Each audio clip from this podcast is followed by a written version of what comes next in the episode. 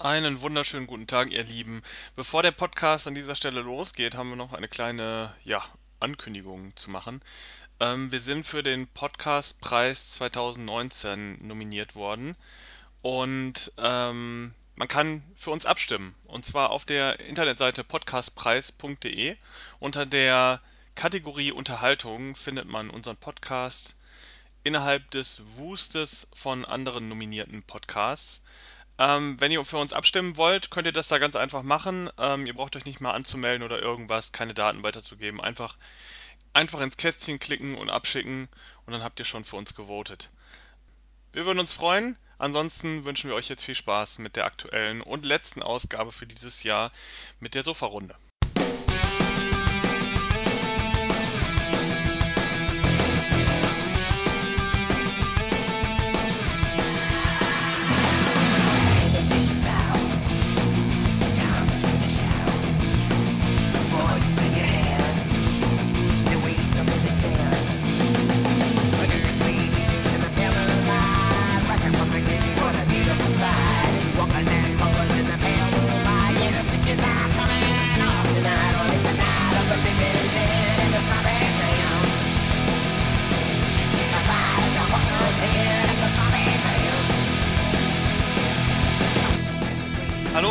Willkommen zur Dezember-Ausgabe der Sofa-Runde der 30. Episode. Mein Name ist Mario von Schapiewski und ich sitze zusammen im virtuellen Studio mit Mike Ritter. Wieder mal, ja. Servus. Wieder mal und zum letzten Mal in diesem Jahr. Ja, wir haben äh, eine, eine etwas buntere Episode geplant. Äh, wir haben diesmal wieder nach längerer Zeit tatsächlich, glaube ich jetzt, ein paar Videospiele dabei, beziehungsweise mhm. sogar eine Konsole. Eine ganz neue Konsole. Ähm, dazu gleich mehr. Und ja, jetzt ist die Frage, lieber Mike, fangen wir erst mit einem Film oder fangen wir mit einem Spiel an und wer fängt an? Also ich würde sagen, wir fangen mit dem Kleinen an und zwar mit den Filmen. Genau, dann, dann fang vielleicht du mal an mit deinem, mit deinem Filmchen für diese Ausgabe. Kann ich machen. Ähm, mich hat gewundert, ehrlich gesagt, jetzt mal so an dieser Stelle, dass du das gar nicht wolltest. Aber ist auch nicht schlimm. Wir, wir, wir machen das in der Redaktion ja auch dann immer aus, wenn, wenn mehr Leute das haben wollen. Äh, und zwar ist es ein Film von Wes Craven. Mhm. Und Wes Craven finde ich ja generell schon ziemlich cool. Also ähm, seine Filme, sagen wir mal so. Äh, leider ist er ja nicht mehr unter uns. Äh, gut, hätte den Film jetzt nicht schlechter oder besser gemacht, aber trotzdem finde ich halt einfach, was er gemacht hat, äh, sehr, sehr viel von ihm einfach sehr, sehr gut. Und diesen Film kannte ich bis jetzt tatsächlich nicht. Und jetzt natürlich wieder mal der, der, die klassische Frage, ob du den überhaupt kennst, und zwar englische Titel The People Under the Stairs. Äh, deutsche Titel Das Haus der Vergessenen. Ja, also kenne ich vom Titel, habe ich glaube ich auch schon mal gesehen, ist glaube ich irgendwie aus den 90ern irgendwie Anfang der 90er oder so. Es genau. ist kein 80er-Jahre-Film mehr, soweit ich weiß. Genau, 91. Ähm, und ist, glaube ich, meine mich zu erinnern, dass er auch ein bisschen witzig ist. Ja, jein. Also das ist zum Beispiel auch ein ganz großer Punkt. Also ich erkläre mal kurz, was geht. Du, hast, du bist auf allem mit, ein, mit 90ern schon richtig. In 91 ist er produziert worden. Ah ja, genau. Also im Grunde genommen, äh, Wes Craven ist ja bekannt durch Scream, Nightmare Elm Street, Hills of Ice, bla bla. Also da kann man wirklich ja mehr aufzählen. Es ist ja nicht nur, dass er einen Film gemacht hat, den man kennt, sondern man kennt von ihm ja sehr, sehr viel. Und ähm, People Under the Stairs, beziehungsweise Haus der Vergessen, ist tatsächlich einer, den, der nicht so bekannt geworden ist. Das hat aber einen Hintergrund, dass äh, viele im Internet auch, also sei es Kritiker oder auch Fans, da nicht wirklich begeistert waren von dem Film oder eher mittelmäßig begeistert waren. Kurz worum geht's? Es geht um einen äh, kleinen Jungen, Poindexter heißt er, beziehungsweise wird von allen nur Fool genannt. Und der wohnt mit seiner Schwester und mit seiner Mama, die äh, Krebs hat, in so einer extrem kleinen Wohnung. Ja, wie soll ich sagen, die total heruntergekommen ist. Das ist einfach so absolut die Absteige. Und ähm, natürlich mitten im, im Ghetto, in den Slums. Äh, man muss dazu sagen, die Familie ist auch schwarz oder beziehungsweise afroamerikanisch, wie man auch mal nennen möchte. Also sprich, das ist so klassisch, ähm, klassischer Fall, die haben nichts, die können nichts, die wohnen da und alles ist heruntergekommen. Und äh, es geht dann im Grunde darum, dass äh, Leroy, das ist quasi so ein Freund von, von seiner Schwester, der wird von Wing Rames gespielt, den man ja auch äh, kennt durch viele Filme. Und der kommt auf die Idee, dass sie quasi ein Haus ausrauben könnten, weil er durch einen Raub, der gestern passiert ist, äh, eine Schatzkarte gefunden haben mit Gold. Und das soll in diesem Haus quasi versteckt sein. Lustigerweise ist das zugleich das Haus des Vermieters, der äh, im Grunde alle aus dem Haus raushaben möchte, dass er das Ganze platt macht und da so ein fettes Gebäude draufbaut. Also das ist auch so eine Story, die kennt man ja zuhauf schon. Und im Grunde geht es dann genau darum, dass eben Poindexter bzw. Fool, dann der Leroy und auch der Spencer. Das Schlimme ist, da habe ich zum Beispiel das erste Mal gelacht, das heißt nicht Spencer, sondern Spencer. Das wird auch mit S geschrieben. Warum auch immer. Jedenfalls diese drei äh, brechen dann da ein und finden dann im Grunde genommen etwas, ich, ich sag's mal vorsichtig, ohne zu spoilern, etwas anderes, als sie erwartet haben. Der englische Titel, wenn man den einfach nur liest, versteht man eigentlich dann schon viel mehr. Also der englische People, The People Under the Stairs, verrät um einiges mehr als das Haus der Vergessenen. Ich möchte aber da auch gar nicht drauf eingehen jetzt, was da alles passiert und so weiter, weil das ist ja eigentlich genau wirklich die Geschichte. Was ich an dem Film echt cool finde, erstens mal äh, Point Dexter wird von Brandon Adams gespielt. Ich weiß nicht, sagt dir der Name was? Äh, nein kennst du trotzdem. Das ist das Lustige. Also mein Kumpel und ich haben den angeguckt und so, ach, woher kennen wir den? Das gibt's doch nicht. Und das ist ein, ähm, ein war damals halt ein Jungschauspieler, der, ich glaube auch im, im Film ist er 14 oder 13 gewesen, sowas um den Dreh. Und den kennt eigentlich so gut wie jeder, und zwar von Michael Jackson, von dem Musikvideo Thriller, hat er den jungen Michael Jackson gespielt. Und das hat jeder irgendwo eigentlich schon mal gesehen. Und da hat er sogar damals auch irgendeine Auszeichnung gekriegt dafür. Jedenfalls spielt er halt in dem, in dem äh, Film die Hauptrolle. Und eigentlich tatsächlich fast nur er und die zwei Vermieter quasi, die das Haus gehört. Bist du dir Man, sicher mit Thriller? Ja. Guck gerade hier mal nach. Und ähm, also Thriller ist nicht in seiner in seiner Liste. Dafür ist er auch viel zu jung damals gewesen. Außerdem in Thriller kommt auch gar kein junger Michael Jackson vor. Das ist doch die dann war es nicht. Nein, dann, pass auf, dann war es nicht Thriller. Dann also wir haben hier, wir haben hier Michael Jackson Smooth Criminal, wir haben hier Moonwalker, wo er die gleiche Rolle spielt. Dann war es, also ich habe das, ich habe das extra bei Wikipedia nachgeguckt. Ich, ich gucke jetzt selber nochmal schnell. Die Zeit müssen wir uns jetzt nehmen. Also bei IMDb ist er offensichtlich nur bei Smooth Criminal drin. Und dann im Moonwalker hat er die gleiche Rolle, also in dem Film Moonwalker hat er die gleiche Rolle nochmal gespielt. Pass auf, warte mal schnell. Ich gucke gerade ganz kurz. Gib mir eine Sekunde. Ich hab's schon da. Moonwalker, Entschuldigung, Moonwalker, sorry, ja. Und Smooth Criminal, wie gesagt, da kommt er dann. Ja gut, das, also das, also, sorry, nicht Thriller, dann Moonwalker war Also er spielt ja quasi den Jungen. So viel ähm, Zeit muss sein. Ja, ja, deswegen habe ich ja nochmal gegoogelt, hast schon recht, absolut, wir wollen ja keinen Scheiß erzählen. Und ähm, also man kennt ihn auch, wie gesagt, von verschiedenen Serienrollen. Also Polly, ein Engel auf Erden ist bekannt, äh, Prinz von Bel Air ist bekannt, Mighty Ducks ist bekannt. Also wie gesagt, wenn man das Bild googelt, wenn man den einfach mal eingibt, Brandon Quintin Adams heißt er genau, dann äh, findet man ihn da auch. Aber äh, jetzt mal zurück zum Film. Also im Grunde genommen ist er halt wirklich der Hauptdarsteller äh, mit zusammen mit den zwei von äh, also Vermieter und Vermieterin und äh, man erkennt aber auch immer wieder verschiedene andere Rollen. Also auch wenn Wing Rames halt nur eine kürzere Rolle hat, den kennt man. Man kennt die Tochter der beiden, äh, also quasi von dem ähm, von den Vermietern. Und das Schöne an dem Film und das finde ich halt einfach auch das Geniale an dem Film ist einfach das Haus. Also die und ich meine, einen Horrorfilm darf man natürlich jetzt von der Logik nicht ganz so ernst nehmen, ähm, weil man könnte natürlich darüber diskutieren, ob das Haus so überhaupt ähm, ob man das so bauen würde, aber das sei jetzt mal dahingestellt. Aber das Haus ist ziemlich cool gemacht. Die Atmosphäre finde ich persönlich sehr, sehr gut. Es ist aber tatsächlich kein rein rassiger Horrorfilm. Und weil du es vorher angesprochen hast, äh, Komödie, lustigerweise wird der sehr, also im Internet sehr, sehr oft irgendwie als Horrorkomödie irgendwo äh, klassifiziert. Was ich persönlich totaler Bullshit finde, weil das einfach überhaupt nicht passt. Es ist Humor drin. Das ist aber teilweise wirklich auch ein eher eine unfreiwillige Komik, aber das macht noch lange nicht eine Komödie aus. Also wenn man jetzt mal Horrorkomödien äh, gibt's ja doch einige und wenn man jetzt einfach da mal vergleicht, Tucker and Dale oder irgend sowas, was eine Horrorkomödie ist, das ist nicht vergleichbar. Und deswegen finde ich auch Horrorkomödie zu hoch gestochen. Sondern tatsächlich Horror von mir aus mit Komödien anleihen, in Anführungszeichen. Aber wie gesagt, das war auch nicht gewollt. Zumindest würde mich das sehr, sehr wundern, dass es gewollt wäre.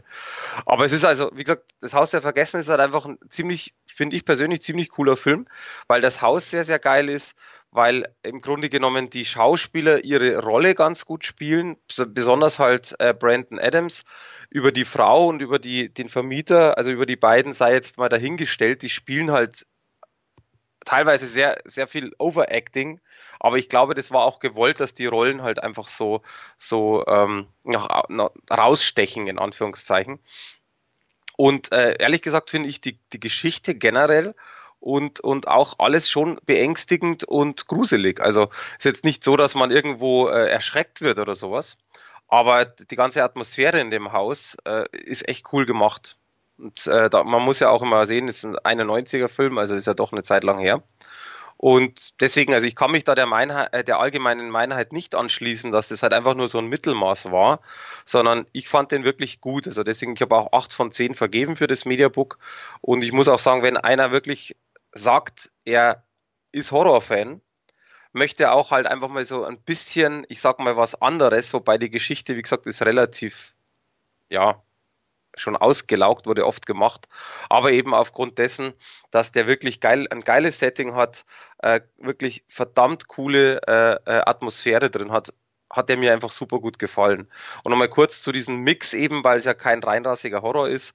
Ähm, irgendwo ist es so ein bisschen ein Mix aus Horror, dann auch Drama, was halt so ein bisschen Richtung sozialen Drama geht, eben weil arme Familie, der, der, das Kind will doch nur helfen und bla bla hin und her.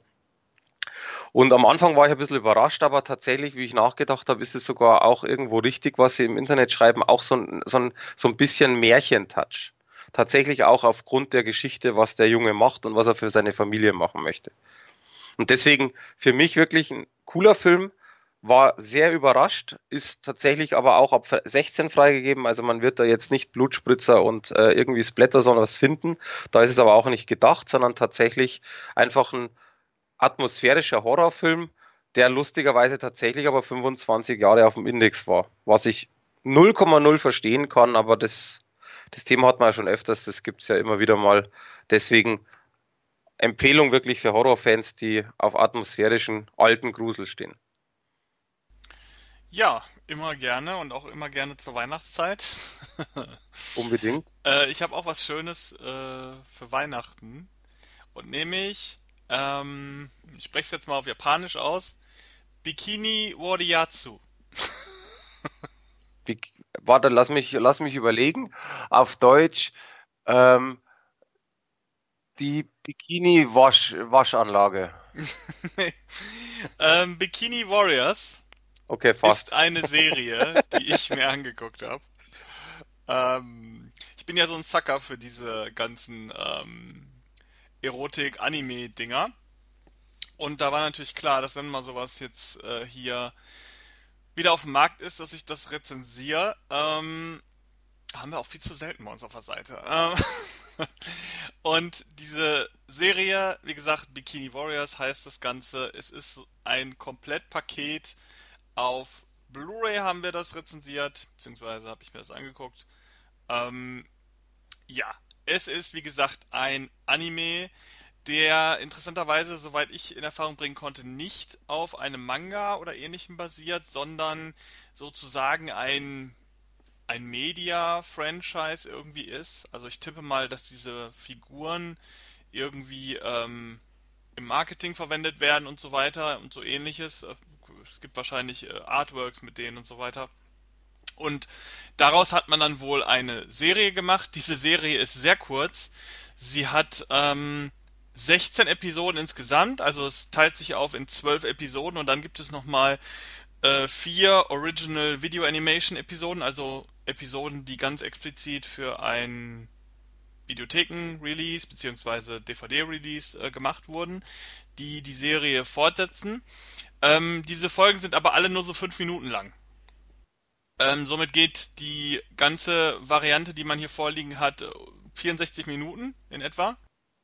Und ähm, ja, worum handelt es sich? Also Bikini Warriors ist, soll sozusagen eine Erotik Hommage oder Ver Veralberung von der Videospielreihe Dragon Quest oder wie sie ähm, auch bekannt ist, Dragon Warriors.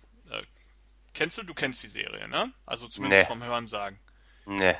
Echt nicht? Die Videospielreihe Dragon Quest? Warte mal. Ach so, doch. Ja, Sorry. wollte Warte mal, sagen. warte. Ich google gerade mal schnell Als Moment. Videospieler kennt man das zumindest Ah, vom, doch, ja, vom, vom kennen, aber Titel. nicht gespielt, aber schon mal gehört, ja, okay. Genau.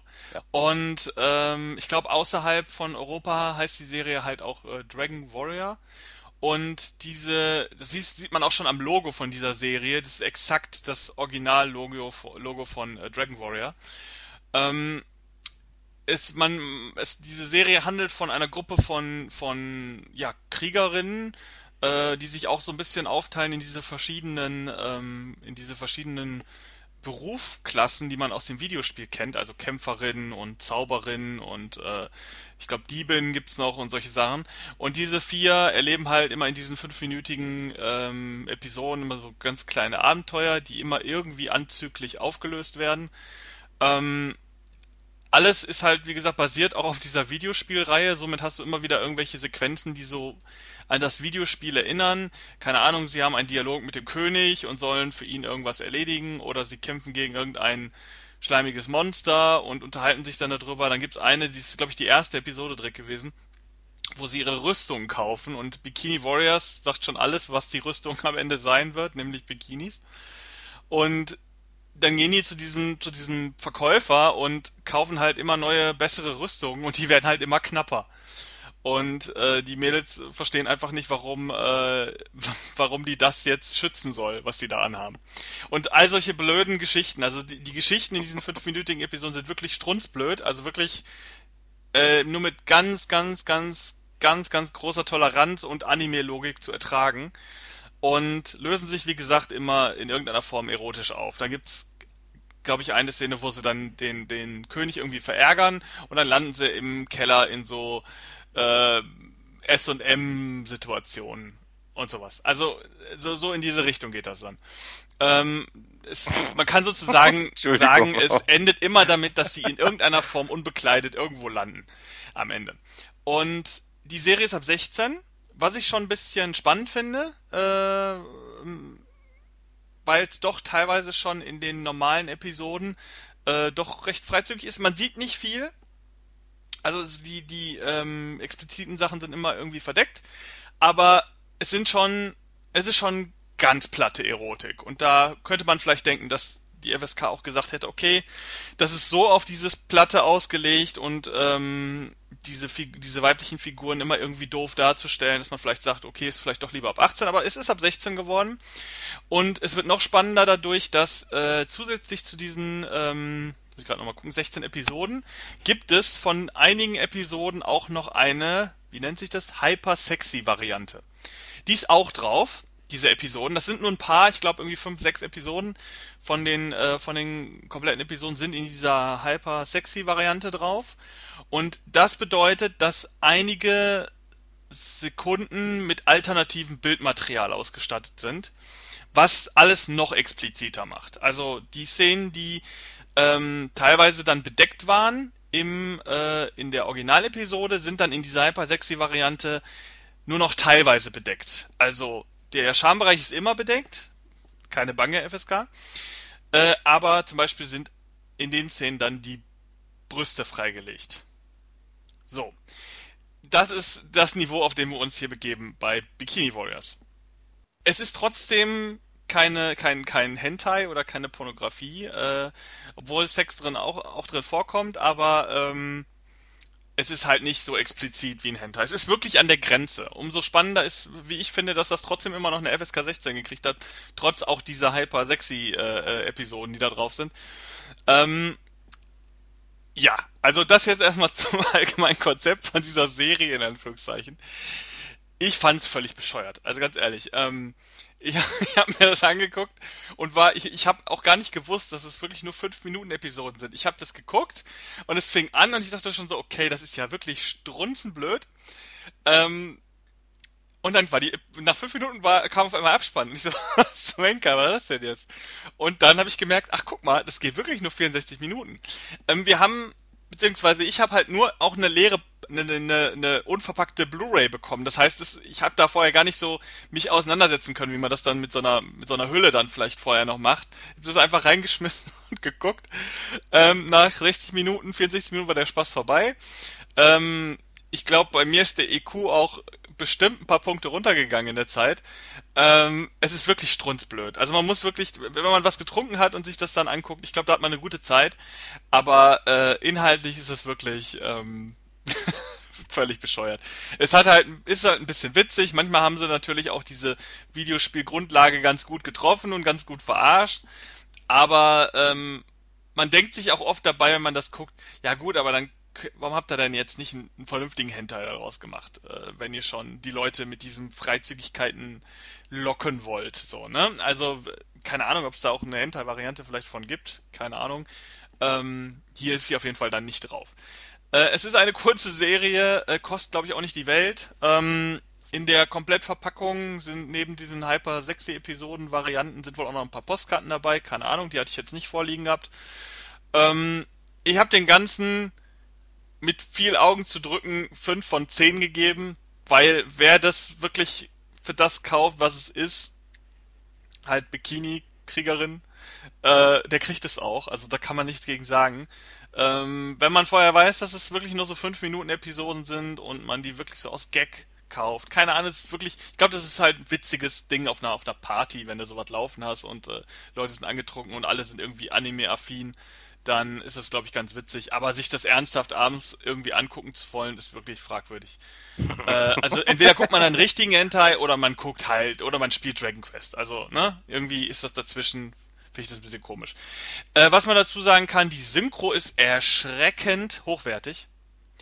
Also das bin ich auch so gar nicht gewohnt. Man kennt Hentai ist tatsächlich eher schlecht synchronisiert, aber inzwischen scheint sich das komplett gewandelt zu haben. Ich bin da gar nicht mehr so drin in dem Game. Auf jeden Fall ähm, ist diese Synchronisation kommt natürlich auch von Kase, also ist eigentlich nicht verwunderlich, dass es gut synchronisiert ist. Das Genre ist halt ein bisschen komisch, dass also es irritiert, dass sowas so hochwertig synchronisiert ist. Es ist aber hochwertig synchronisiert und das ist gut. Ähm, deswegen ist die Veröffentlichung an sich eigentlich ziemlich gut. Also auch, dass alles dabei ist, auch offensichtlich diese diese erweiterten Varianten von diesen Episoden.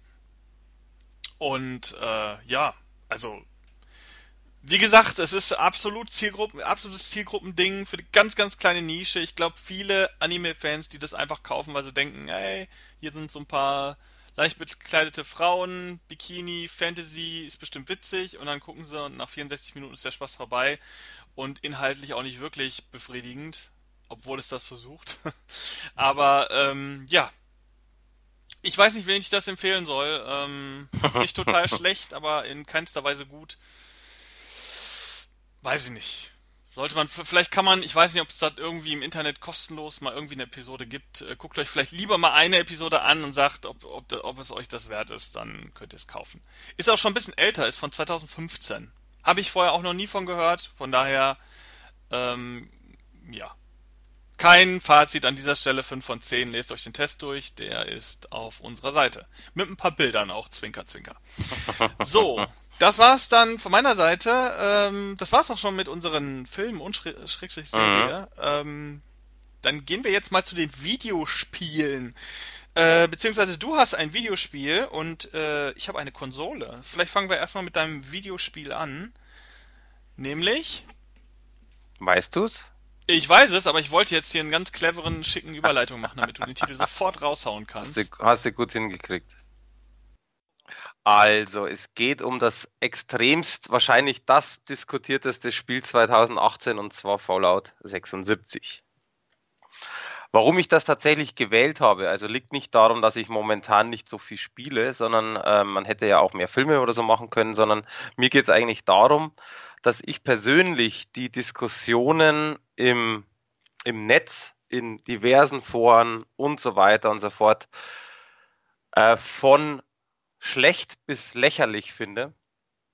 Und ähm, es gibt, also man muss dazu sagen, es gibt ein paar ziemlich, ziemlich coole Reviews, die auch tatsächlich äh, ähm, sehr, sehr viel darlegen, sehr, sehr viel auch schreiben, dass das und das gut, das und das schlecht ist oder sonst irgendwas.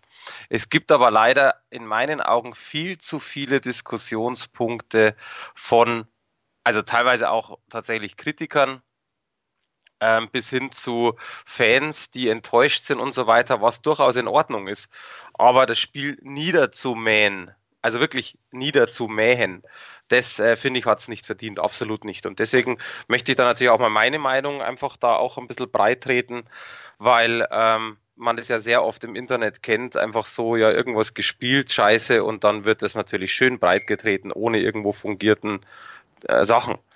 Jetzt mal trotzdem mal die Frage, du bist ja gar kein Fallout-Spieler, oder? Nee, ich find's ganz furchtbar. Wieso? Also wegen der wegen der Welt oder oder erzähl mal. Also ich habe ja mal Fallout 4 angefangen. Ähm, Mhm. mit den vorherigen habe ich nichts zu tun, außer dass ich da mal Tests gesehen habe oder ähnliches. Mhm. Aber ich fand's ehrlich gesagt stinklangweilig. Ich finde die Welt nicht besonders ansprechend. Ich äh, fand dieses, also ich hätte das Spiel gerne als als richtig, richtigen Shooter gespielt, dann Mhm. fände ich es, glaube ich, interessanter. Ich mag dieses, dieses äh, Zeitlupensystem überhaupt nicht. Und die Shooter-Variante, man konnte das ja theoretisch auch als Shooter spielen. Das war halt äh, von der Steuerung her eine Katastrophe, meiner Ansicht nach. Zumindest auf der Konsole habe ich das gespielt. Ja, ja. Und ähm, ja, also vor allen Dingen halt die Welt spricht mich so gar nicht an. Ich bin ja ein großer Fan von von diesen ähm, von diesen Fantasy-Rollenspielen von äh, von äh, Bethesda hier dieses Skyrim und Oblivion habe ich ganz gerne gespielt und selbst Morrowind habe ich äh, im Nachgang nochmal noch mal angefangen. Ähm, aber diese diese apokalyptische Welt spricht mich leider überhaupt gar nicht an und ich bin tatsächlich auch ein bisschen schockiert, dass selbst äh, Far Cry jetzt in die Richtung geht mit dem nächsten. Das soll ja auch so eine apokalyptische Welt haben. Und obwohl ich großer Far Cry-Fan bin, muss ich sagen, auch da rümpfe ich eher äh, die Nase. Also ähm, Fallout und ich sind keine Freunde. Du ist ja ist ja auch gar nicht so schlimm. Also es hat eine große, sowieso, aber trotzdem eine große Fanbase und ich bin äh, seit ja, erster Stunde stimmt nicht ganz, aber seit Fallout 2 bin ich dabei und ähm, ich, ich liebe dieses Spiel einfach oder auch dieses Spielkonzept. Mir geht's nämlich genau äh, darum, was dir eigentlich nicht ganz so gefällt. Also die, die Welt ist halt, äh, also jetzt mal von der Grafik abgesehen, erstmal, da gehen wir nachher äh, drauf, aber die Welt ist halt einfach kaputt. Im Grunde genommen ist halt einfach nichts mehr da und man muss halt überleben. Ist jetzt mal so ganz vereinfacht gesagt. Und ähm, auch das finde ich persönlich. Ähm, kann Fallout 76 verdammt gut. Also sprich, du kommst aus deiner Vault raus, also aus diesem Bunker quasi, es wird ja kurz wieder erklärt, dann wirst du deinen Charakter machen und so weiter. Das ist ja wie immer. Und dann kommst du im Grunde raus und hast halt eine ganz große Karte. Und die Map ist, also zumindest laut Entwickler, laut Bethesda selber, viermal so groß. Mir kommt es nicht so groß vor, muss ich auch sagen. Allerdings äh, habe ich jetzt nicht mir die Mühe gemacht, dass ich das Vierer starte, von oben nach unten laufe, die Zeit stoppe und das gleiche bei dem 76 mache. Im Grunde ist aber auch egal. Es ist eine riesengroße Welt, wo man sehr, sehr viel äh, Zeit verbringen kann. Und es geht aber genau da schon los, dass die Spieler zum Beispiel die ganze Geschichte drumherum total niedermähen und, und wirklich auch sagen, ja, das geht gar nicht, wie kann man sowas machen und so weiter.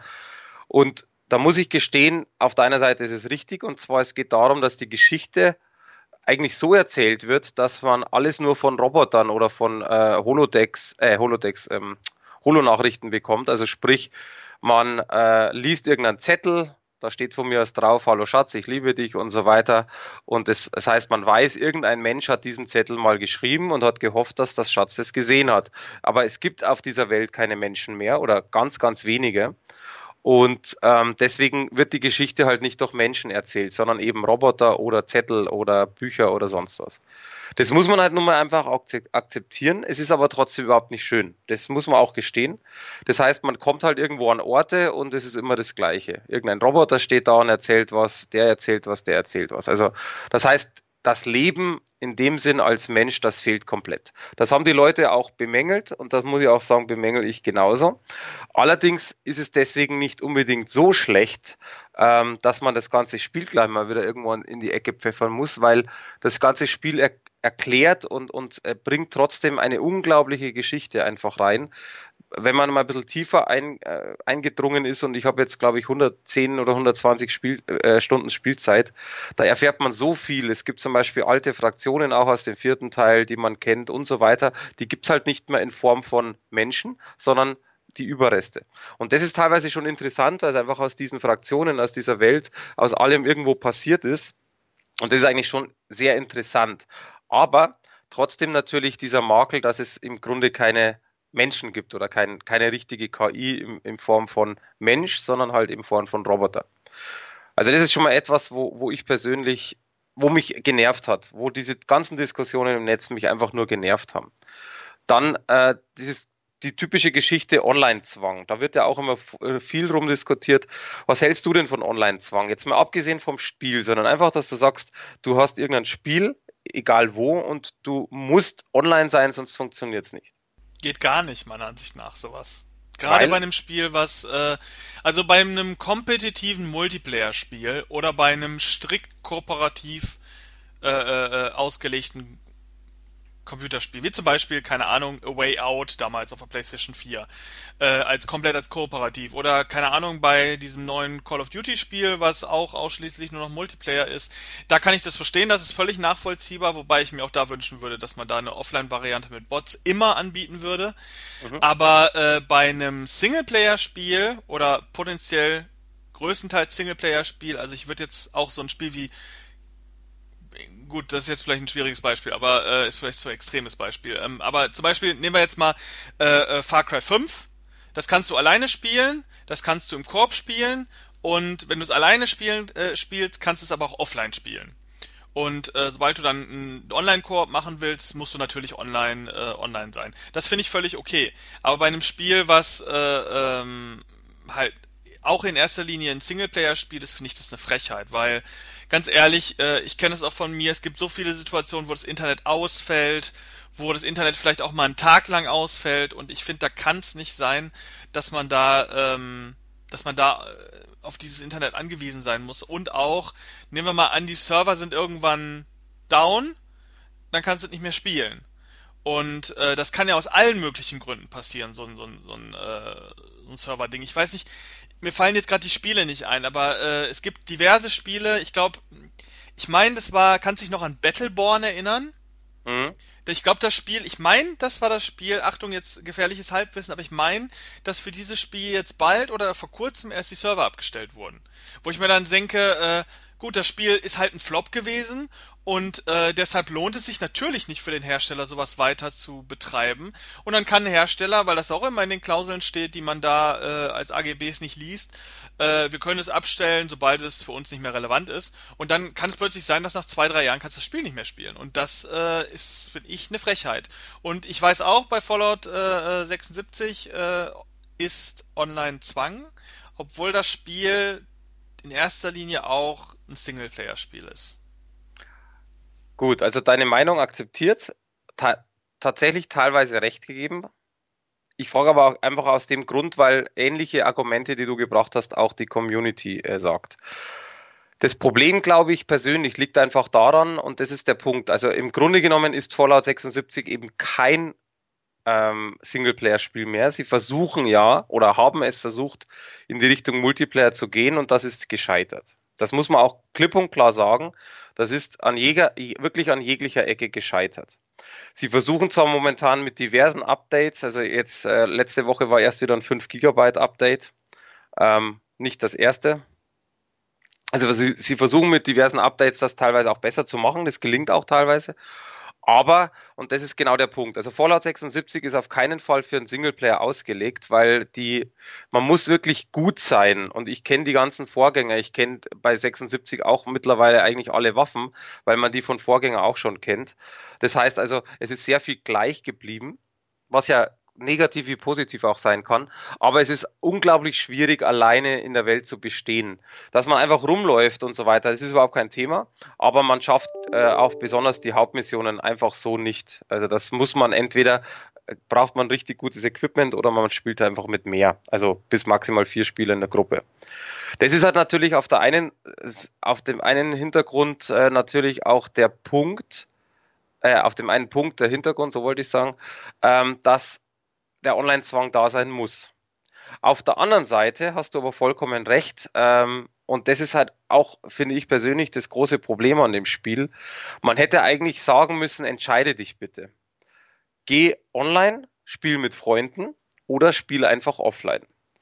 Weil jetzt kommt genau der Punkt, das PvP-System ist total für den Arsch. Und wer, wer da eigentlich äh, bei Bethesda dementsprechend äh, das gesagt hat, ich mache das jetzt so, da kann man nicht verstehen, warum, warum diese Person oder diese Abteilung sowas irgendwo eingeführt hat.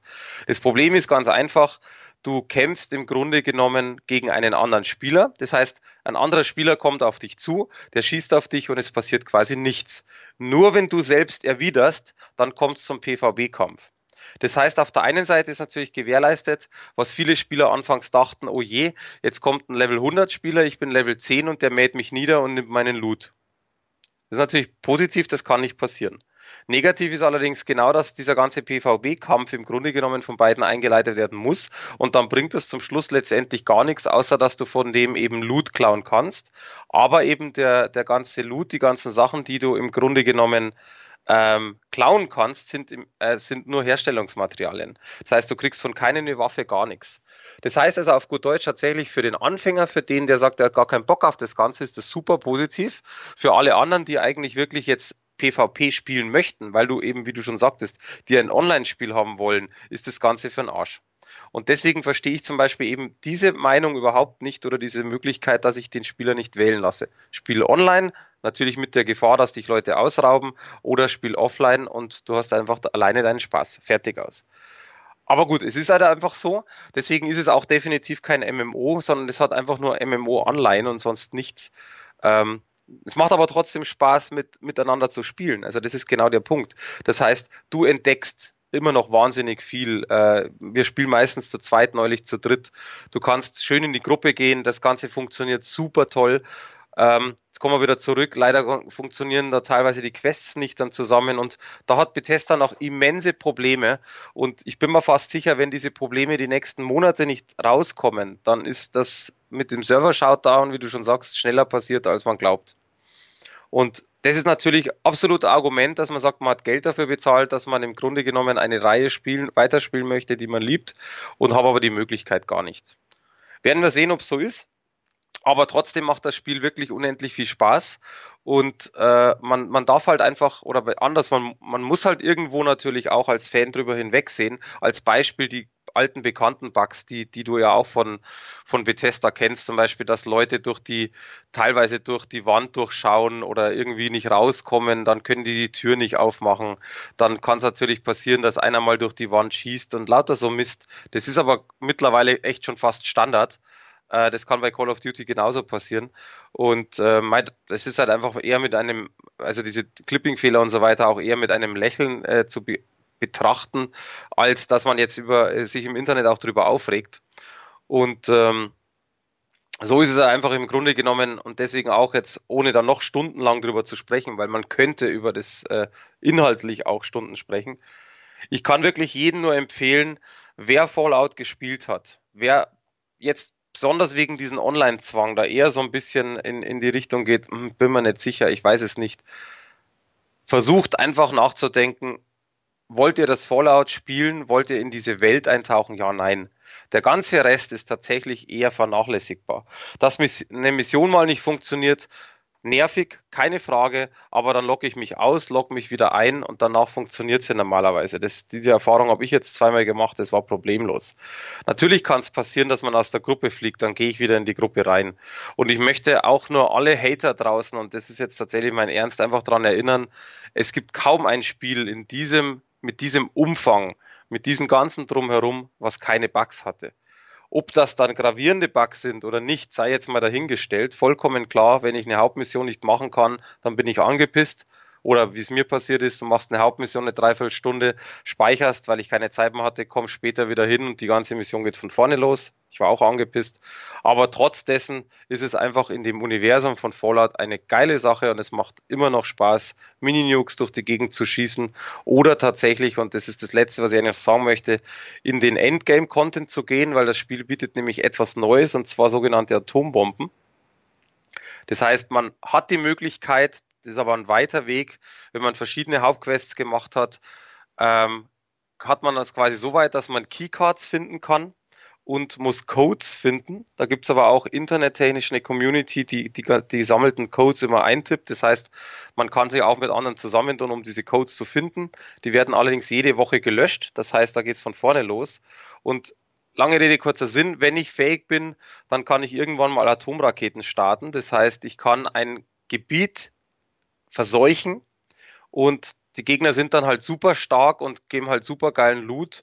Und äh, da sammeln sich dann, wenn also quasi auf einem Server von diesen ähm, insgesamt 24 Spieler, die sein können, die versammeln sich eigentlich immer dann in dieses Atombombengebiet und es macht halt dann auch das sehr, sehr großen Spaß.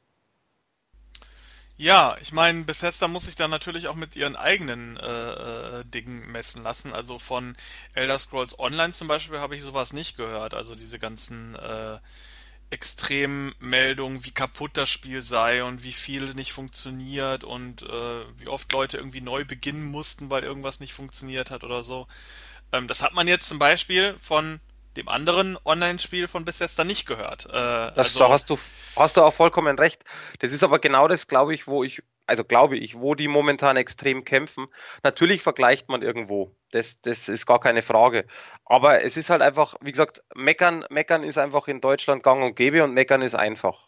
Und das ist halt einfach für mich das Problem. Bestes Beispiel kurz, ich habe vor, vor kurzem einen Artikel gelesen, dass, dass Leute anscheinend, wenn das so stimmt, aber anscheinend wirklich teilweise den Quellcode von Fallout 76 analysiert haben und den Quellcode von äh, Fallout 4 und haben festgestellt, dass zum Beispiel ähm, gewisse Regionen, gewisse Gebiete, gewisse Häuser, die man natürlich auf, in diesem riesengroßen Universum gar nicht wiedererkennen kann, dass die zum Beispiel gleiche Räume haben. Wo ich sage, meine Fresse, das ist doch mir wurscht.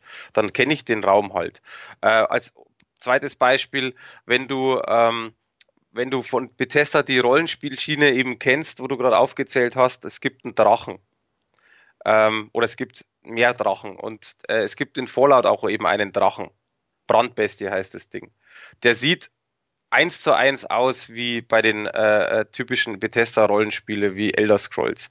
Da wo du natürlich sagst, Jungs, warum macht ihr denn im Grunde genommen, äh, kopiert ihr den Code? Und auf der anderen Seite sage ich auch, warum denn nicht? Warum soll ich mir als Entwickler denn das nicht einfacher machen, wenn ich so ein Riesenuniversum habe, dass ich Sachen einfach kopiere? Ich finde es persönlich nicht schlimm. Natürlich, dann ist es schlimm, wenn, wenn man sagt, okay, man hat jetzt eine, eine Quest, die man schon kennt. Man hat irgendwo eine komplette Gegend, die man schon kennt. Das ist aber alles nicht der Fall. Und äh, da muss ich natürlich auch sagen, es ist natürlich einerseits scheiße, einerseits natürlich äh, auch verständlich. Und äh, deswegen, ich vergleiche auch nicht, ob es die Probleme woanders gab. Ich spiele Fallout 76 und sage, die Probleme sind da. Bitte versucht das schnellstmöglich rauszukriegen. Und zum Beispiel diese Missionsgeschichte, die du auch gerade angesprochen hast, die ist weitgehend raus. Also sehr, sehr viele Missionen, die nicht funktioniert haben oder nicht bei jedem funktionieren jetzt. Und natürlich klar, wenn ich äh, seit erster Stunde im Grunde genommen jetzt äh, circa ein, eineinhalb Monate, wo das Spiel draußen ist, seitdem ich spiele, habe ich irgendwann keine Lust mehr. Kann sein. Äh, trotzdem sollte ich natürlich Bethesda eine Chance auch geben, das auszumerzen. Wie gesagt, das gab es bei vielen anderen Spielen auch. Wobei ich dazu natürlich sagen muss, also ich, wie gesagt, ich habe das Spiel nicht gespielt, ich kann diesbezüglich nichts dazu sagen. Ja, ja klar. Ich muss aber da, äh, insofern was sagen, dass ähm, wenn solche Spiele natürlich getestet werden, ähm, die Ursprungsvariante getestet wird. Und darauf basieren grundsätzlich erstmal alle Tests. Und die, da finde ich das völlig richtig zu sagen, was nachher noch gepatcht wird, ist für uns völlig irrelevant. Es ist das, was ihr für 69,99 oder 59,99 Vollpreis mir hier verkauft. Das ist das, was auf der Disk ist, plus maximal ein Day One Patch, der dann äh, äh noch in die in die Bewertung mit einge, eingezogen wird. Aber alles, was danach erstmal passiert, ist nicht relevant für uns. Und das finde ich auch auf eine gewisse Art richtig, weil du natürlich äh, so solchen Entwicklern immer die Möglichkeit gibst zu sagen, ja, ja, es ist noch nicht ganz fertig, wir machen da nochmal in zwei Monaten ist das Spiel schön. Mag alles so sein, aber ich finde tatsächlich für eine Rezension und generell für eine Bewertung des Spiels an sich, finde ich das schon äh, äh, richtig, so wie es wie es aktuell wohl läuft. Also die meisten beziehen sich natürlich auf die ersten Varianten, weil die Tests nun mal darauf basieren. Ähm, ich finde es völlig okay, wenn man dann später eine Game of the Year Edition rausbringt, wo alles drin ist, wo alles hochgepatcht ist und das nochmal rezensiert wird. Ist natürlich eine ganz andere Welt und sicherlich auch ein ganz anderes Spiel. Aber so wie die Diskussion jetzt ist, wird das wohl schon eine, eine Basis haben, gehe ich mal von aus. Ich habe mir auch tatsächlich ein paar Podcasts zu dem Thema auch angehört und äh, bezüglich Fallout 76 ist ja wohl nicht nur das Spiel teilweise schief gelaufen, sondern generell auch das Marketing, die Kommunikation. Dann war da irgendwas mit einer Tasche äh, Ja, ja. Vorbestellergeschichten und so. Wer sich dafür interessiert, sollte sich mal im Internet, sollte mal eine Runde googeln. Da gibt's eine Menge, was Bethesda da wohl äh, in diesem Kontext ziemlich verrafft hat. Äh, was man vielleicht aber dazu sagen muss noch, ähm, Fallout 76 kostet momentan definitiv keinen Vollpreis mehr. Also ich weiß, auf der PlayStation 4 habe ich es vor kurzem gesehen, ist es irgendwie gerade im Sale für 33 oder 34 Euro. Äh, 29 kostet es tatsächlich bei oder Amazon zum Beispiel für genau. alle, ähm, äh, ähm, also alle Konsolen beziehungsweise PC. Hast du auch richtig, äh, hast du auch recht, genau das wollte ich aber eben auch gerade nochmal sagen. Ähm, Vollpreistitel natürlich und im Grunde genommen sage ich jetzt auch mal ganz vorsichtig, die Fans, die sich am ersten Tag gekauft haben für 70 Euro und drei Wochen später war dann die Preissenkung auf 30 momentan, äh, die Fans sind da extremst verarscht worden. Oh Auch ja. da verstehe ich, also auch da verstehe ich volle Pulle die, die Aggression in Anführungszeichen. Das ähm, geht auch überhaupt nicht. Ähm, und da muss ich auch sagen, da, da hätte Bethesda zumindest äh, irgendwo reagieren können sollen, dass man sagt, okay, Jungs, äh, äh, scheiße gelaufen, haben wir jetzt aber gemacht, ihr kriegt's von mir aus, und man muss es ja nicht zwingend mit Geld machen, sondern man kann ja immer noch sagen, ihr kriegt's von mir aus irgendwelche Coins oder was auch immer. Also da gibt's ja immer Möglichkeiten. Ähm, und das mit der Tasche, wie du sagst, auch das absolut richtig. Da äh, Kurzerklärung, die haben eine spezielle Tasche eigentlich versprochen, dann haben sie das Material geändert, dann waren die Fans deswegen schon etwas angepisst und dann haben sie festgestellt, und das ist eigentlich noch viel, viel schlimmer, dass äh, diese Taschen mit dem angekündigten Material doch gab, es haben aber die Presseleute bekommen in einem Presseevent. Ja, und vor allen Dingen die Influencer, also wirklich auch YouTuber, die nicht mal klassische Presse sind, sondern äh, halt einfach nur, ich sag jetzt mal, indirekte Verkaufshelfer sozusagen. Ja, gut, aber also jetzt im Grunde, im Grunde ist mir das erstmal, ich, ich sag mal vorsichtig, mir total wurscht. Wenn ich, wenn mir was versprochen wird und ich krieg's nicht, dann ist es eine Sache. Ja, Wenn natürlich. mir was versprochen wird und dann merke ich, ach, das gab's aber doch, aber für ganz andere Leute, dann muss ich sagen, puh, das ist harter Tobak. Ist aber nun mal passiert. Also ähm, im Grunde genommen ähm, verstehe ich da halt nicht ganz ehrlich gesagt, warum warum Bethesda da nicht einfach irgendwo schaut, dass die irgendwo was kriegen ähm, oder halt das irgendwie fixt, irgendwie löst, whatever.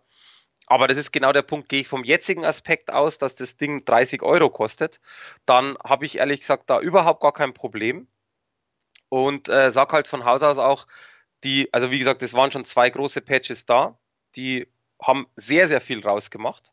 Und es ist aber nach wie vor auch, ich sag's mal ganz vorsichtig, sehr viel drin.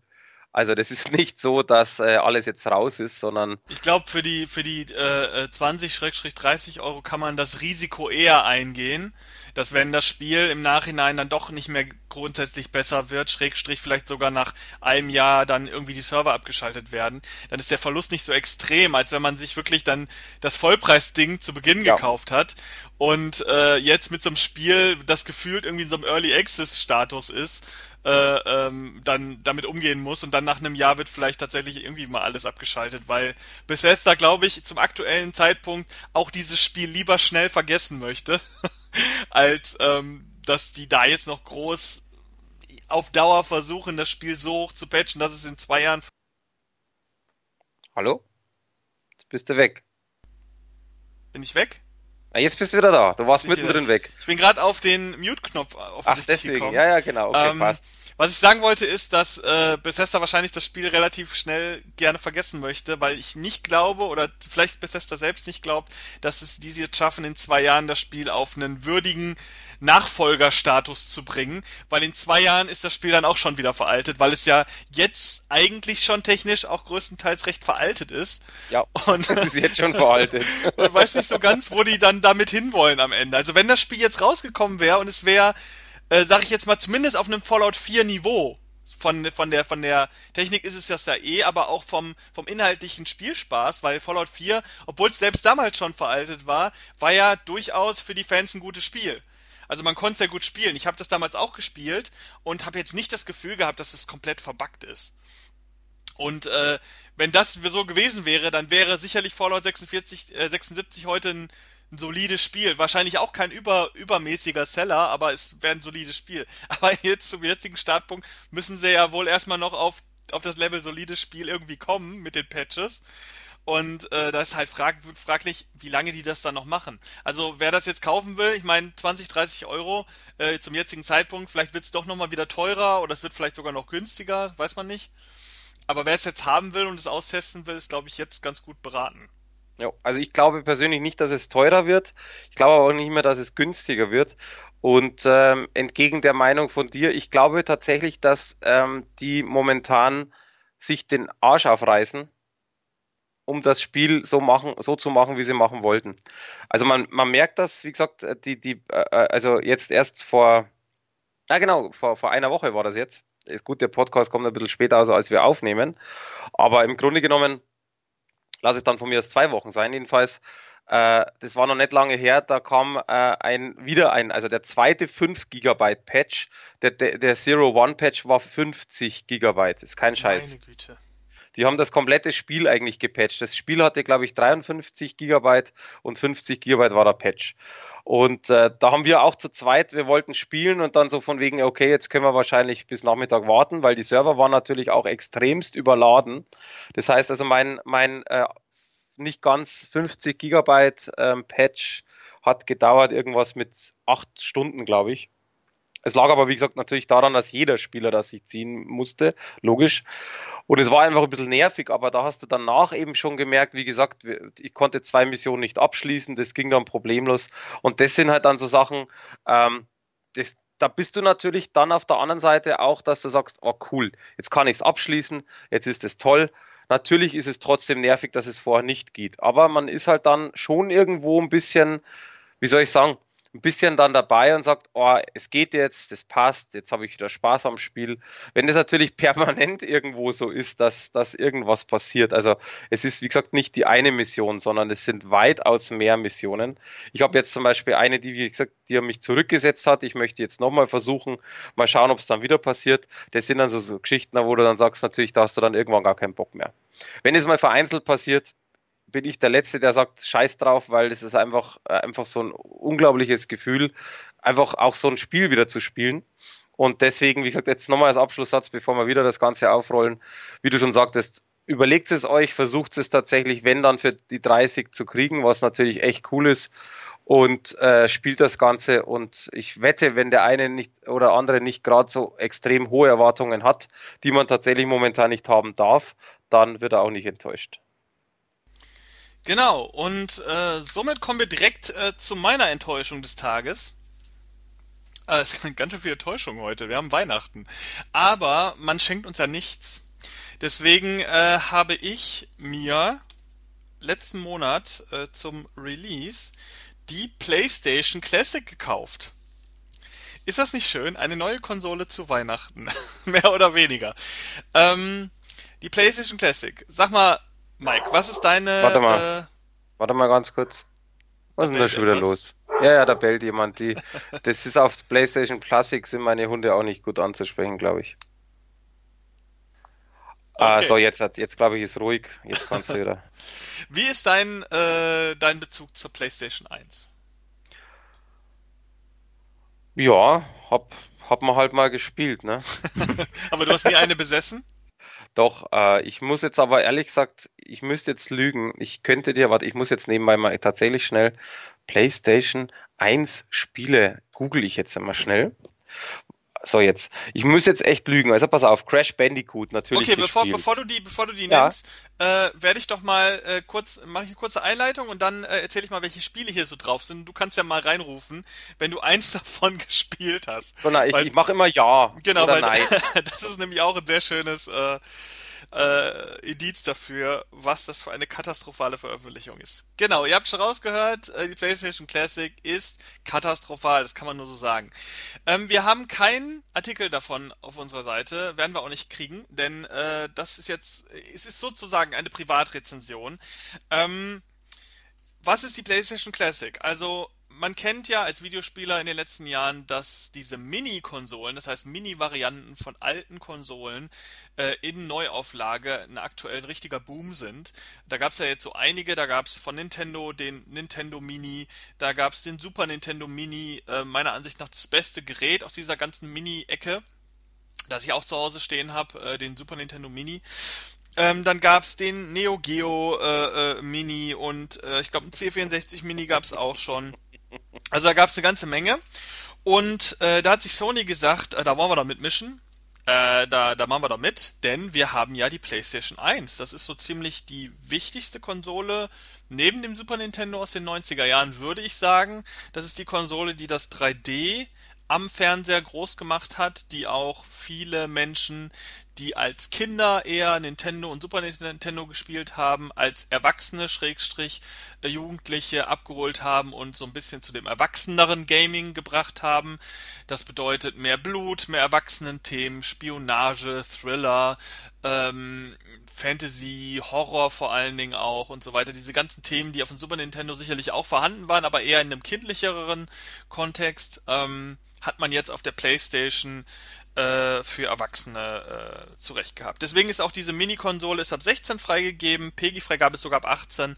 Ähm, es ist halt wirklich äh, ursprünglich mal ein Gerät eher für die älteren Jugendlichen und Erwachsenen gewesen.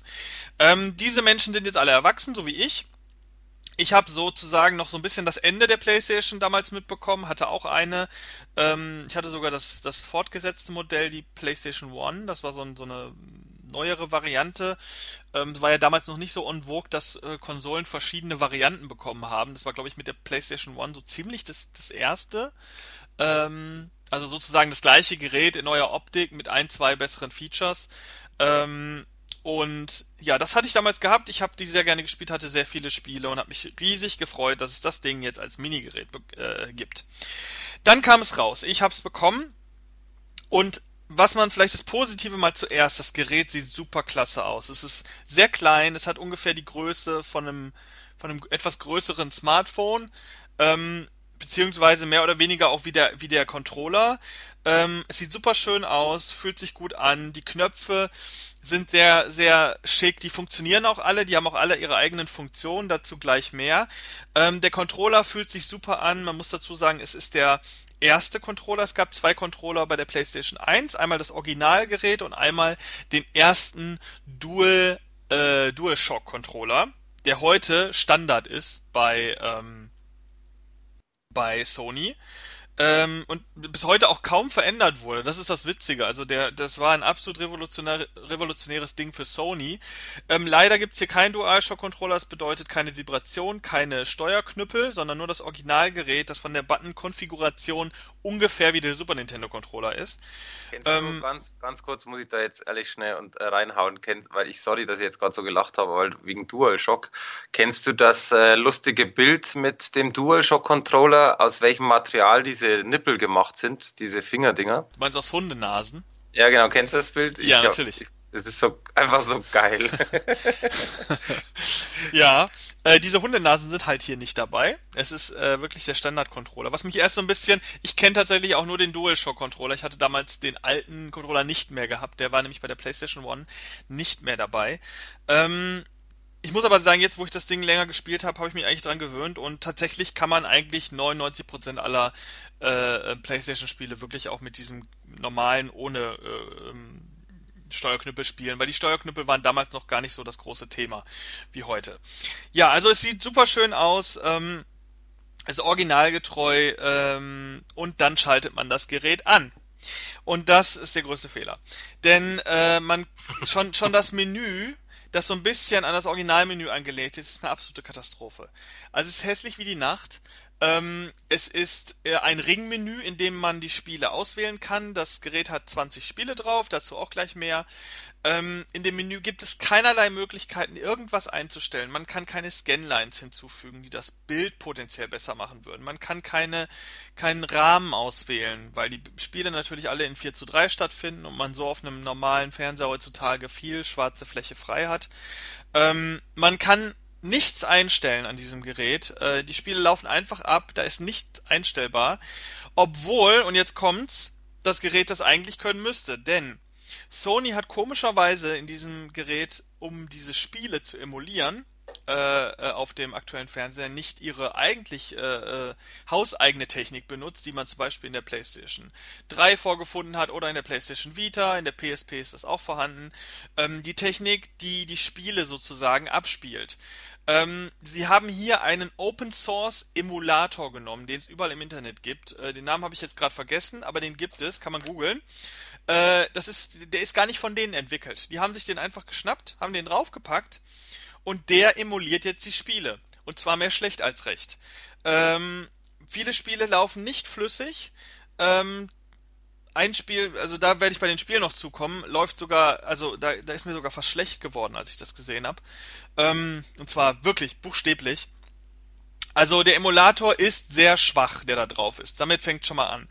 Ähm, dann kommt hinzu, dass äh, man eigentlich ja mit diesem Emulator schon Sachen einstellen kann. Ähm, der Emulator gibt die Möglichkeit, Scanlines reinzufügen. Er gibt die Möglichkeiten, Dinge zu ändern.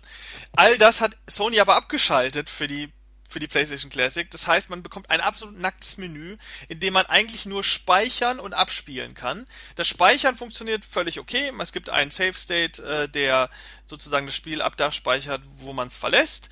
Und es gibt die klassischen Memory Cards digital, wo man dann verschiedene Speicherstände anfügen kann. Das ist alles völlig okay. Ähm, wie gesagt, aber sehr hässliches Menü. Dann kommen wir zu den Spielen. Und da bist du gefragt, Mike. Mhm. Äh, ich werde jetzt mal, ich werde die einfach mal vorlesen, weil man ja schon wissen will, was ist denn drauf. Und die Leute, die sich vielleicht mit, die vielleicht früher PlayStation gespielt haben, können jetzt mal abgleichen, ob sie es kennen. Und du kannst ja vielleicht mal mitzählen, wie viele du davon kennst oder du davon gespielt hast. Das würde mich jetzt mal interessieren tatsächlich. Genau, ich sag, du, du liest es kurz vor und ich sag kurz danach ja, nein, vielleicht. Genau, ich mache vielleicht mal eine Strichliste. Oder du Mach machst dir mal. selber, du machst dir selber eine Strichliste, äh, wie oft du äh, ja sagst. Die wird klein, glaube ich. Genau. Ähm, aber machen wir jetzt wirklich nur Spiele, die du auch gespielt hast. Nicht die, die du kennst, sondern die du ja. gespielt hast. Ja, ja. Also, es fängt an mit Battle Arena Toshinden 1. So, warte, ich muss, ich muss, wichtig ist, ich muss nebenbei tatsächlich noch ein bisschen googeln, weil ich tatsächlich, ich bin so ein Cover-Ding, wenn ich das Cover vor mir habe, weil das Spiel kenne ich natürlich. Aber, jetzt war mal einer Toshinden 1, Moment. Puh, geht schon los. Also ich kenne es, aber ich glaube nicht, dass ich es gespielt habe. Ich, ich würde jetzt mal sagen nein, aber ich könnte es ja nicht hundertprozentig sagen. So, Cool Borders 2. Definitiv nein. Ich google zwar trotzdem mal schnell Cool Borders 2. Ah, doch. Oh, nee, stopp. Haha. Das habe ich tatsächlich gespielt. Wobei, ja, ja scheiße. Ja, jetzt oder ist war wichtig, ob du den zweiten Teil gespielt hast oder Genau, nicht. oder drei. Nee, warte mal, ich gucke gerade, ich, ich muss die Cover gucken. Nee, tatsächlich nein, sorry. Ich würde sagen sogar drei, nicht zwei. Okay, also dann, auch dann, nein. Da musst du genau, da musst du nein machen. Destruction Derby 1. Ja. Final Fantasy 7. Äh, tatsächlich nein, weil ich bis jetzt kein einziges Final Fantasy. Ja, du musst dich ja nicht rechtfertigen, ist ja völlig nee, okay. Ich, sag's dir nur. Grand Theft Auto 1. Uh, lass mich auch mal GTA, weil GTA 2 definitiv 1. Nee, warte mal, GTA 2 war von oben, gell? Ja, Teil 1 auch. Ach so, auch. Ach, scheiße, gehst du wieder los. War das 1 oder 2? Covers angucken. Also ich habe auch nur 2 gespielt. Ich würde jetzt auch, ich bin mir auch nicht sicher, aber ich würde auch sagen 2. Also ich glaube auch nein. Intelligent Cube. Äh. Moment, glaube ich nicht. Intelligent. Ihr merkt, die Folge wird heute ein bisschen länger, aber wir nehmen uns die Zeit. Nee, auf keinen Fall. Sag, sag mir nicht mehr das Cover was. Das habe ich auch nie im Laden gesehen, das Spiel. okay. Jumping Flash. Ich glaube ja. Moment. Flash. Jumping Flash. Okay, Cover gesehen, aber nicht gespielt, nee. Metal Gear Solid. Äh, tatsächlich nein, weil ich, weil mich das nie interessiert hat, aber kenne ich natürlich. Wie süß du dich immer rechtfertigst bei diesen, bei diesen äh, bekannten Spielen.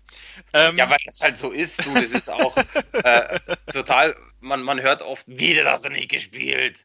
Ähm, naja, muss man auch nicht, habe ich früher auch nicht gespielt, war zu jung. Ähm, Mr. Driller, kenne ich, nicht gespielt. Oddworld Apes Odyssey. Warte mal, da gab's auch zwei, gell? Na, da gab es mehrere. Warte mal, Apes Odyssey. Ach, Entschuldigung, nicht Soulstorm, falsch. Apes Odyssey. Ja, definitiv ja. Rayman. Wie viele Jahre hatte ich jetzt? Zwei, oder? Ich, ich bin jetzt davon ausgegangen, dass du das Ja, mache ich eigentlich auch, aber ich habe das erste vergessen. Nee, passt, sorry. Was, was für ein Rayman? eins, Teil 1. Cover. Cover PS1, warte mal. Ja. Bist du sicher, in 2D oder in 3D hast du es gespielt? Nee, 2D. Okay, dann ist es der erste. Resident Evil Director's Cut.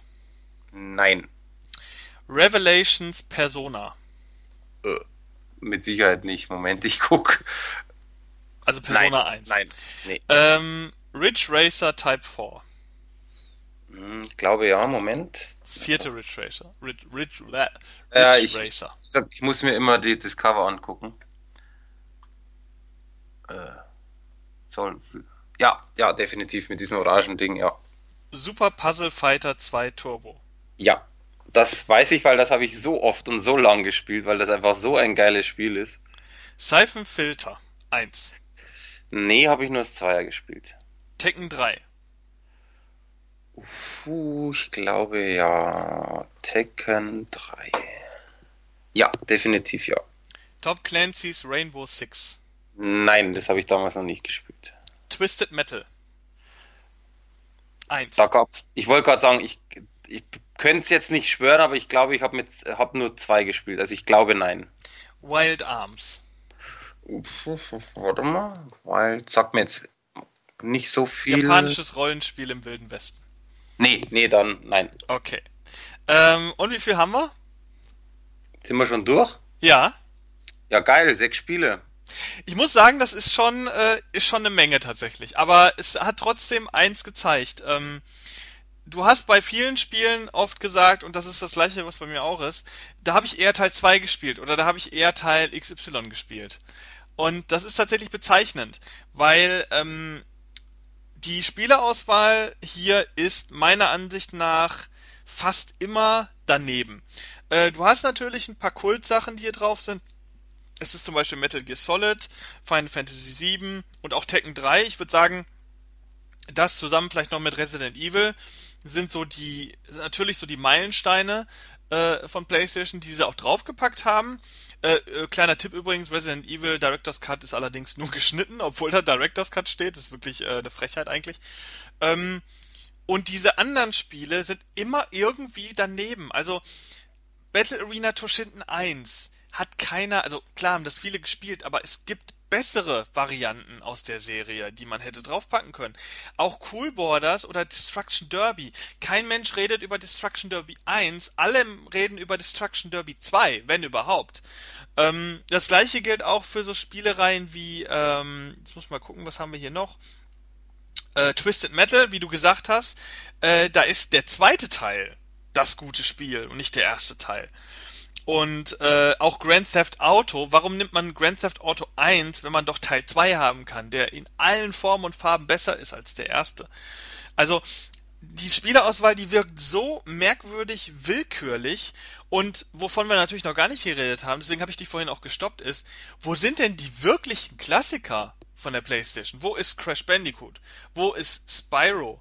Wo ist Tomb Raider? Also man könnte unheimlich lange Silent Hill fehlt. Also wirklich diese diese definierenden Spiele der Konsole, Tony Hawk, das beste Beispiel, sind alle nicht da. Es ist kein Sportspiel da. Wo ist ein FIFA? Wo ist äh, äh, sind generell vielleicht auch ein NHL oder oder ein Madden? Diese ganzen Spiele fehlen Ja, Formel einfach auf 1 dieser fehlt Konsole. zum Beispiel ja Formel auch. 1. Das war ja auch damals. Und äh, das, das ist eine absolute Katastrophe. Also ganz ehrlich, ähm, Natürlich kommen dann viele um die Ecke und sagen, ja, aber jetzt kam doch vor kurzem erst das Spyro Remake. Es kam doch das Crash Remake. Tomb Raider ist jetzt neu auf einer, auf einer ganz neuen Schiene, beziehungsweise selbst davon gab es mal ein Remake. Klar, von Resident Evil gab es auch mal ein Remake, trotzdem ist Resident Evil hier drauf.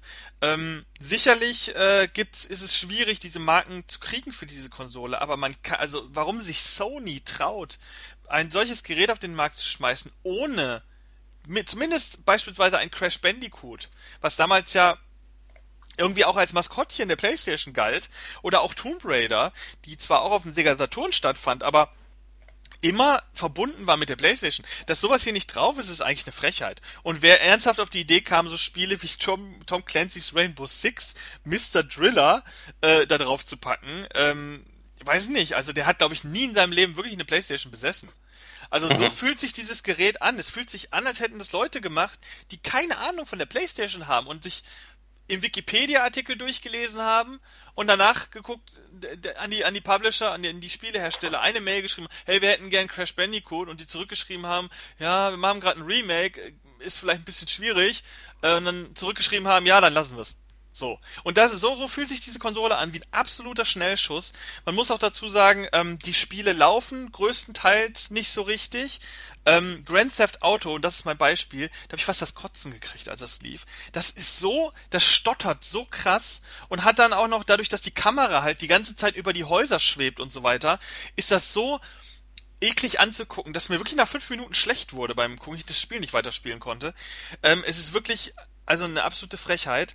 Ähm, und dann hast du noch die Situation, das kommt also es kommt immer mehr dazu, dass die Spiele teilweise in verschiedenen, äh, äh, also mit verschiedenen regionalen Problemen versehen sind, denn manche Spiele hier drauf sind PAL-Version und andere sind NTSC-Version. Was bedeutet das? Äh, PAL und NTSC haben halt eine unterschiedliche Laufgeschwindigkeit. PAL ist ein europäischer Standard in den 90ern gewesen, der äh, Spiele ähm, langsamer abgespielt hat als in den USA, wo NTSC der Standard war.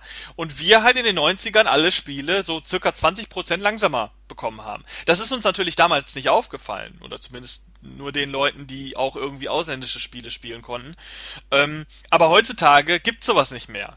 Und das merkst du aber hier richtig deutlich. Ähm, denn manche Spiele sind so langsam, äh, gerade im Vergleich zu modernem oder wenn man auch die ausländischen Varianten kennt, zum Beispiel Tekken 3 ist ein sehr schönes Beispiel. Es ist so langsam auf dieser Konsole, dass es man, dass, dass es überhaupt gar kein, gar kein Spielgefühl mehr gibt, sondern man sich die ganze Zeit nur ärgert, warum das so langsam ist. Und somit kann man diese, diese Konsole eigentlich niemandem empfehlen. Die ist äh, schlecht emuliert, schlechte Technik, keinerlei Ausstattung und das Einzige, was halt schön ist, ist die Optik. Ähm, es ist eigentlich traurig, dass sowas von einem Unternehmen kommt wie Sony, weil Sony ja eigentlich bekannt ist für hochwertige Technik. Das ist ja eigentlich das, wofür man Sony kennt. Sei es jetzt bei einer PlayStation 4, auch generell bei den PlayStation-Konsolen beim Erst-Release sind die immer technisch recht hochwertig.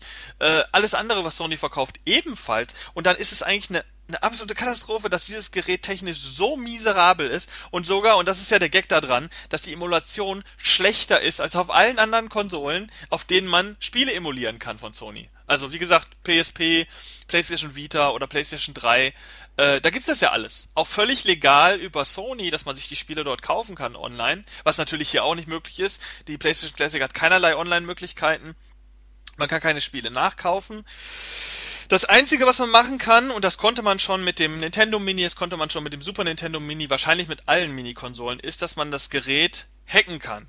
Äh, da gibt's unendlich viele Anleitungen im Internet und äh, ich denke mal, dass auch keiner solche Konsolen besitzt, ohne die gehackt zu haben.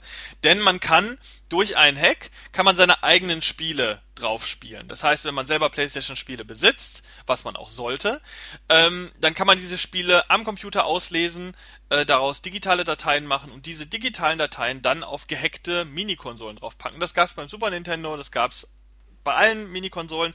Das ist dadurch, dass diese Sony PlayStation hier so, so minderwertig verarbeitet ist, auch inhaltlich, ähm, dadurch, dass da so ein minderwertiger äh, Emulator auch drauf ist, ist es natürlich unfassbar einfach. Nach zwei Tagen war die Konsole gehackt. Und es war überall im Internet sozusagen. Das heißt, wer Spiele zu Hause hat und die Spiele auf einer Hardware abspielen will, die wirklich nach, die wirklich nach einer Playstation aussieht und sich wie eine Playstation anfühlt, weil das muss man sagen, macht diese Mini-Konsole sehr gut. Die Optik und das, das Handling ist toll. Ähm, der kann seine eigenen Spiele da drauf packen. Ist ein bisschen umständlich, man muss sich ein bisschen auskennen, aber dafür gibt es Tutorials und kann dann seine Spiele da drauf packen. Äh, die sind natürlich, die werden natürlich jetzt momentan nicht viel besser emuliert als äh, das, was bereits drauf ist.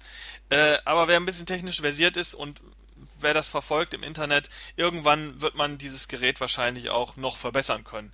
Ähm, so scheint es zumindest momentan, weil die Hacking-Community bezüglich dieses Gerät ist riesig. Also ich glaube, es gibt keinen Tag, wo es nicht auf allen Gaming-Seiten eine neue News gibt, dass wieder irgendwas möglich ist mit dem Gerät. Zum Beispiel hat man vor kurzem entdeckt, dass so als kleiner Witz, wenn man eine, eine Tastatur dort anschließt an diese PlayStation Mini, was geht, weil das USB äh, weil es USB-Ports gibt an dem Gerät, dann kann man, wenn man auf die Escape-Taste drückt, kann man das Menü des Emulators aufrufen.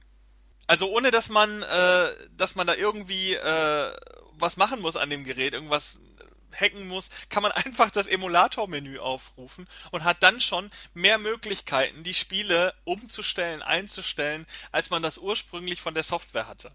Und äh, das ist schon krass. Also das ist wirklich, äh, da merkt man halt auch, dass man offensichtlich gar kein Interesse hatte, diese Einstellungsmöglichkeiten dem Konsumenten irgendwie äh, zur Verfügung zu stellen, sondern alles aufs minderwertigste, aufs minderwertigste runtergedampft, auf das, auf die nackte, auf die, auf die nackteste Variante runtergedampft und dann gehofft, dass es keiner merkt, was natürlich in der heutigen Zeit absolut Quatsch ist. Das Gerät wurde ursprünglich für 99,99 verkauft, viel zu viel, viel zu viel für die Qualität. Ähm, da kann man sich lieber eine gebrauchte PSP kaufen und kann da viel mehr drauf emulieren als auf diesem Gerät. Ähm, ich habe es trotzdem behalten, ich habe es gekauft und behalten, weil ich mag die Optik von dem Gerät, das Handling ist toll und man wartet jetzt einfach nur drauf, dass die Hacker-Community dieses Gerät verbessern. Und das wird auf kurz oder lang auch, auch stattfinden, deswegen ähm, hat es sich für mich nicht gelohnt, aber ich, ich bin nicht traurig deswegen. Ich kann aber tatsächlich, ganz ehrlich, jemand, der da auch kein Interesse hat, sich, sich mit diesem, äh, mit diesem Modding-Community so ein bisschen äh, zu beschäftigen. Wer da gerade kein Interesse hat, sondern wirklich eine Mini-Konsole kaufen will, die er einfach anstecken kann und losspielen kann, kann ich diese PlayStation Classic absolut und überhaupt nicht empfehlen. Absolut Kaufwarnung davor. Ähm, vielleicht äh, kurz, wir, wir haben ja gleich eh unsere, unsere News-Sektion, aber da kann man ja direkt schon mal eine News jetzt loswerden. Das Gerät verkauft sich auch richtig schlecht gerade. Die Bewertungen bei Amazon sind unterste Kanone, äh, nicht nur für eine Mini-Konsole an sich, sondern auch für ein Sony-Produkt, unterste Kanone. Und äh, das Gerät scheint sich auch überhaupt nicht gut zu verkaufen. Ich wette, dass das Gerät auch in ein paar Wochen äh, für ein und ein Ei zu kriegen ist, weil es keiner haben will. Wobei selbst dann kann ich es nicht empfehlen, außer man möchte sich auf kurz oder lang dann mit dem, mit dem Modden auseinandersetzen. Ähm, also absolute Kaufwarnung. Und das ist richtig, richtig enttäuschend, weil neben dem Super Nintendo ist PlayStation 1 wirklich meine Herzkonsole gewesen. Mit der bin ich aufgewachsen. Ich spiele diese Spiele teilweise auch heute noch viel lieber als moderne Spiele, ganz ehrlich. Ähm, das habe ich jetzt auch gemerkt, wo ich jetzt äh, auch mal wieder ein paar Spiele, die dann relativ gut funktionieren auf dem Gerät, manche funktionieren, manche eher nicht, ähm, mal nachgeholt habe wieder äh, ist einfach toll. Und ich würde mich freuen, wenn das Gerät wirklich von entsprechenden äh, äh, Fachleuten verbessert wird und man das vielleicht in einem Jahr dann auf einem Niveau nutzen kann, auf das es eigentlich beim Verkauf schon hätte sein müssen. Äh, trotzdem absolute Kaufwarnung, bloß die Finger weglassen und es ist viel zu teuer. Also, äh, das sind die, die Worte zum Sonntag zur PlayStation Classic von einem enttäuschten Fan. Ganz ehrlich, muss ich mal ganz ehrlich so sagen, ich bin Riesenfan und wurde riesig enttäuscht. Äh, auch kein schönes Weihnachtsgeschenk übrigens. Dann lieber nochmal den Super Nintendo äh, Mini kaufen, wenn man den noch nicht hat. Kleine weitere News, wir machen jetzt schon direkt die News hier. Ähm, kleine weitere News zum Super Nintendo Mini. Äh, die Produktion wird eingestellt. Äh, wahrscheinlich noch, also noch nicht in Deutschland, glaube ich, sondern nur in den USA erstmal. Das bedeutet, wer das Gerät jetzt noch nicht hat, sollte es sich jetzt sofort kaufen. Am besten jetzt, in dem Moment, wo ihr das hört, auf Amazon gehen oder auf irgendeine einen Online-Anbieter, wo man das Gerät noch kriegen kann äh, und kaufen, denn sobald es eingestellt wird, wird das Gerät wieder unfassbar teuer werden. Gerade bei eBay, wer sich dran erinnert, als das Gerät gerade rauskam, da wurden teilweise Preise von 200 bis 300 Euro verlangt bei eBay, obwohl das Gerät ursprünglich nur 70 Euro kostete. Ähm, kaufen, jetzt sofort. Wer das noch nicht hat, kaufen. Weil wenn es eingestellt wird, dann ist es so selten, dass man äh, dass man es nur noch für horrende Preise kriegen wird. Denn die Reseller, die kaufen jetzt ein wie die Bescheuerten. Und Leute, die wirklich nur ein Gerät zu Hause haben, werden es auch nicht verkaufen. Ich habe auch eins zu Hause, ich werde es auch niemals verkaufen. Das ist Kindheit, es funktioniert super. Und es ist natürlich auch schön gemoddet. und ähm, ja, also ich empfehle an dieser Stelle nochmal die Super Nintendo Mini, aber PlayStation Classic, Finger weg. Das war's mit äh, dieser neuen schönen Konsole, in Anführungszeichen. Ähm, ich meine, ich glaube, 79, 99 bei Amazon momentan. PlayStation Classic? Nee, Nintendo Classic Mini, also Super Nintendo Mini. Okay, also äh, 79, 99 kann man sich auf jeden Fall kaufen, sollte man machen. Lohnt sich viel mehr als die PlayStation. Da gibt auch mehr Spiele drauf. Ist sogar äh, auf der auf der Super Nintendo Mini ist sogar ein Exklusivspiel drauf, was es sonst nirgendwo gibt. Das Star Fox, ne? Genau, Star Fox 2. Äh, Aber lustigerweise ganz kurz noch äh, reingeschmissen. Ich hab, ich gucke mir jetzt da auch gerade die Spiele an. Und äh, sehr witzig. Super Mario World gespielt, Donkey Kong Country gespielt, Secrets of Mana gespielt, Castlevania gespielt, F-Zero gespielt, Star Fox gespielt und ich mache da jetzt nicht weiter. Also ich, ich gehe davon aus, von denen, die drauf sind, sind auch, glaube ich, 20, ne? ja, ich, ja, ich glaube ein bisschen mehr sogar, 22 ah, oder 21. Ah, 21, genau. Ähm, Habe ich definitiv zwei Drittel gespielt. Das ist natürlich ziemlich cool. Und äh, ja, also auch wenn ich jetzt gar kein Fan mehr von dem ganzen Oldschool-Zeugs bin, aber ich würde da auch definitiv, alleine schon, wenn ich die Spiele anschaue, äh, definitiv auf das zugreifen. Alleine schon wegen, äh, wegen Link, Quatsch, wegen Zelda und äh, wegen äh, Super Mario. Ja, also das Gerät ist wirklich zu empfehlen. Und man muss auch dazu sagen, ich meine, klar, die meisten Spiele, die da drauf sind, die sind von Nintendo. Also die Rechte sind bei Nintendo. Das ist bei der PlayStation natürlich ein bisschen schwieriger, weil viele Spiele natürlich von anderen Herstellern waren, sowas wie Tomb Raider oder äh, Spyro, glaube ich auch. Aber äh, ich sage jetzt mal so ein Tony Hawk hat natürlich, äh, hast du natürlich viele Lizenzen, die damit reinspielen, von Musik und äh, von, von den, von den Skateboardern und so weiter. Klar, da ist ein bisschen mehr Aufwand nötig, um das alles zusammenzukriegen auf der Playstation. Aber das, sowas muss sich Sony doch wert sein, was, was dieses Gerät angeht. Ich meine, wir feiern sogar, glaube ich, dieses Jahr irgendwie Geburtstag von der Playstation. Das Gerät kam auch am gleichen Datum raus, als das Gerät in Deutsch, nee, in Deutschland, Europa, USA, irgendwo, äh, wo das Gerät dann erschienen ist. Am gleichen Datum kam das raus. Es ist eigentlich eine ne, runde Sache. Da hätte man nochmal richtig Party machen können für dieses Gerät. Und das so zu verhunzen, ist wirklich der Wahnsinn. Also, das ist echt. Also, ich sag jetzt mal, ist wahrscheinlich auf ähnlich, ähnlichem Niveau wie, wie äh, Fallout 76. Wobei es hier vielleicht sogar noch ein bisschen schlimmer ist, weil es natürlich äh, Fallout, ich weiß nicht, inwieweit Fallout jetzt für Bethesda identitätsprägend ist. Ich glaube, identitätsprägender sind, glaube ich, eher noch so die Sky, also die Elder Scrolls Spiele, weil sie auch einfach älter sind. Aber äh, PlayStation ist ja einfach, also die erste PlayStation ist ja im Grunde der Gründungsstart von Sonys mit mit Sonys größter äh, äh Abteilung, äh, Verkaufsabteilung überhaupt. Und äh, den, diesen Start an, am Geburtstag so zu verhunzen, ist wirklich heftig. Äh, ich bin mal gespannt, ob die sich überhaupt noch trauen, danach irgendwann vielleicht noch eine PlayStation 2 Classic zu bringen. Ähm, vielleicht kriegen wir dann das beste Gerät aller Zeiten, weil sie natürlich alles ausmerzen, was jetzt äh, im Gespräch war. Oder sie sagen sich einfach, wir lassen es lieber. Ähm, weil wir haben kein Interesse, das da mehr reinzustecken, als wir jetzt bei der PlayStation 1 reingesteckt haben und lassen es dann lieber. Aber gut, ähm, ich schwelge übrigens gerade in, in, in, Nostalgie. Ich gucke mir gerade so von den Spielen äh, YouTube-Videos an, also gerade Zelda, gerade Mario, jetzt eben Secret of Mana. Oh, das waren schon schöne Zeiten, muss ich sagen. Ja, gönn dir doch mal ein Super Nintendo Mini. Ich glaube nicht, dass ich spielen werde, das ist der Punkt. Ja, aber man, äh, man muss es ja nicht spielen, man muss es ja nur angucken. Leih mir doch mal deine über Weihnachten. Also ich muss sagen, das ist wirklich toll. Äh, ich habe damit sehr viel gespielt und immer wieder hole ich ein paar Sachen raus. Das ist besonders schön. Ich meine, da sind zwei Controller bei. Äh, übrigens bei der PlayStation Classic auch, aber braucht man ja irgendwie nicht. Ähm, bei Super Nintendo Mini zwei Controller dabei. Das heißt, wenn man mal sowas wie, äh, sofern man es äh, natürlich drauf hat, äh, sowas wie Bomberman oder so spielen möchte, äh, ist natürlich super. Also für Multiplayer, für so Oldschool Multiplayer auch mega gut. Äh, wo kann man schon mal wieder Couch Koop so richtig spielen oder Couch Multiplayer? Das gibt's ja eigentlich fast nur bei den alten Konsolen. Und ähm, super. Aber äh, vielleicht äh, weiter zu den nächsten Enttäuschungen, denn die News sind auch voller Enttäuschung. Fällt mir gerade so auf. Von daher, wir sind, äh, wir sind halt, wir sind halt ordentlich weihnachtlich, muss ich sagen. Äh, außer du hast noch irgendwie eine spannende News, äh, äh, die du erzählen möchtest, würde ich dann schon mal mit meinen weitermachen. Nee, du, ich, ähm, ich gebe Kommentar zu deinen News, weil ich gucke mir gerade Contra 3 an und das habe ich ja, das habe ich ja gespielt wie ein, ein, ein Depp. Also ernsthaft, dass das, ähm, ich glaube, das war das, das Contra 3 konnte man auch schon zu zweit spielen, ne? Äh, ja, ich glaube, Koop Genau, und das, das haben wir ja gespielt wie ein Idiot. Äh, also wie, wie die Deppen auf gut Deutsch. Krass. Aber waren das Zeiten, hey. Ja, ähm, wir gehen äh, von Videospielen zurück zum Film.